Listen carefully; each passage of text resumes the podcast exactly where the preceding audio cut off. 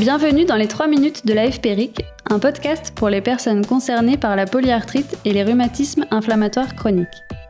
Dans chaque épisode, des infos, astuces et conseils qui vont à l'essentiel.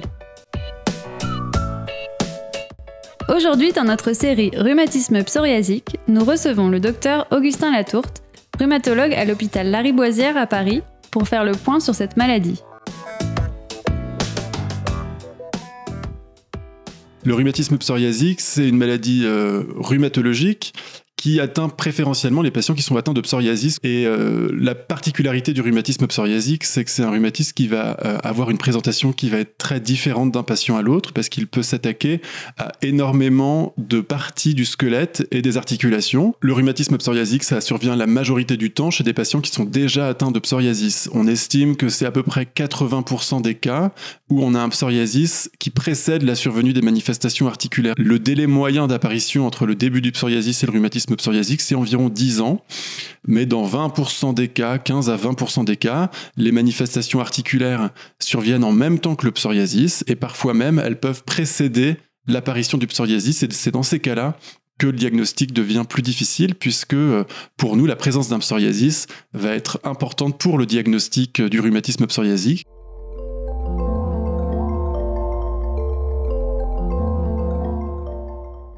Une des difficultés pour le diagnostic de, rhumatisme psoriasique, c'est que parfois les gens vont ignorer qu'ils ont du psoriasis parce qu'il est très limité sur le pavillon de l'oreille, sur le cuir chevelu. Il y a des manifestations aussi plus atypiques, notamment le psoriasis qu'on appelle inversé, c'est celui des plis qu'on peut voir euh, dans les aisselles ou même dans le sillon interfessier, c'est-à-dire l'arrêt des fesses. Et enfin, une autre manifestation sur laquelle nous on est assez vigilants, c'est le psoriasis des ongles qui est difficile à diagnostiquer pour nous Ceci étant dit, il y a des arguments très forts pour penser à un rhumatisme psoriasique parce que la présentation clinique, elle va être évocatrice. La présentation du rhumatisme psoriasique, typiquement, elle est périphérique, c'est-à-dire qu'elle va atteindre les articulations euh, des membres euh, inférieurs ou des membres supérieurs, et ça va atteindre une, deux, trois, quatre articulations, donc assez peu d'articulations et de façon asymétrique. Ensuite, il va y avoir des atteintes, par exemple, de l'articulation euh, du bout des doigts, cette articulation qu'on dit interphalangienne,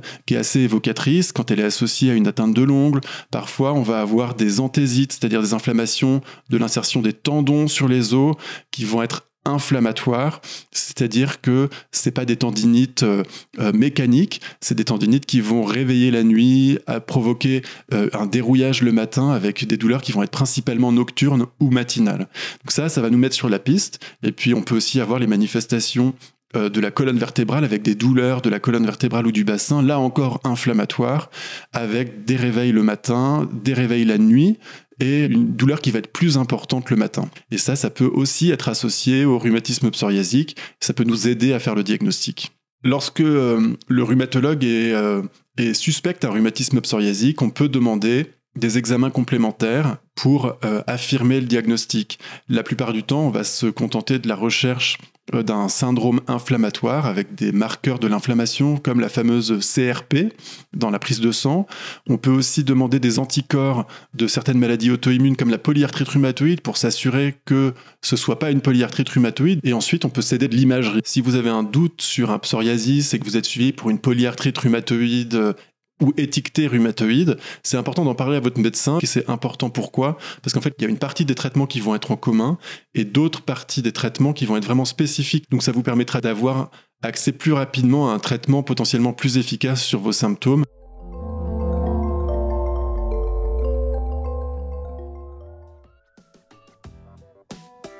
Merci docteur Augustin Latourte pour ces explications. Nous remercions également le laboratoire Janssen Silag qui a apporté son soutien institutionnel à la réalisation de cet épisode. Ça vous a plu? N'hésitez pas à vous abonner, liker et partager nos émissions.